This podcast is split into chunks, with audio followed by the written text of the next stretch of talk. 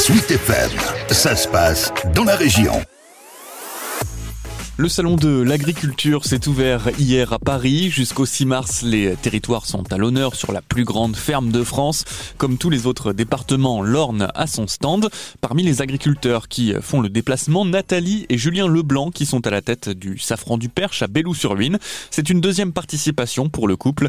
Julien Leblanc ça permet de se montrer, de savoir ce qu'on fait euh, dans les différentes régions, euh, comme le Perche, comme la Normandie et l'Orne, et puis de montrer aussi euh, son savoir-faire, ses produits. Pour le coup, le safran, c'est quand même une épice qui est assez, ça suscite de la, de la, curiosité, quoi. Ça permet de, de, se faire connaître un petit peu et de faire connaître sa région et de faire connaître l'épice en, en l'occurrence. Après, on c'est pas un salon, on fait beaucoup de choses. Nous, on, est invités. Hein. Il y a des entreprises qui prennent des stands complets, qui sont vraiment sur des enjeux commerciaux.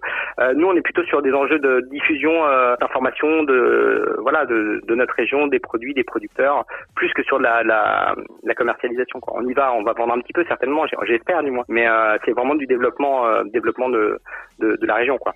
Autre Ornais présent euh, au salon de l'agriculture qui lui s'est installé euh, en Sarthe, Hugo Fuchs, cet ancien régisseur son de la Luciole à Alençon, s'est reconverti dans le gin et c'est donc euh, l'occasion idéale de faire reconnaître la qualité de son breuvage appelé Coquelicorne. C'était un alcool de boîte de nuit à la base qui était plutôt sans goût, on va dire, pour la plupart des gens. Et après mes pérégrinations en Écosse, j'ai aussi découvert ce que c'était que des gins artisanaux et je suis vraiment tombé amoureux de cet alcool et surtout c'est très satisfaisant satisfaisant à fabriquer. Parce que c'est ce que j'aime aussi, c'est de faire de la cuisine. Donc euh, la, le gin, on pourrait dire que c'est plutôt de la pâtisserie. Et puis ce qui est sympa, c'est qu'on peut autant utiliser donc ce qu'on appelle nous des botaniques. Donc c'est des fruits, des aromates. On peut faire des légumes, des champignons, des algues. Enfin vraiment, en fait, il y a mille et une recettes de gin partout en France et dans le monde. Et son gin commence à se faire un nom dans le milieu. Il a déjà remporté plusieurs distinctions et espère en avoir d'autres lors de ce salon de l'agriculture. J'ai eu plusieurs récompenses en fait euh, qui m'ont plutôt boosté par rapport à mon activité.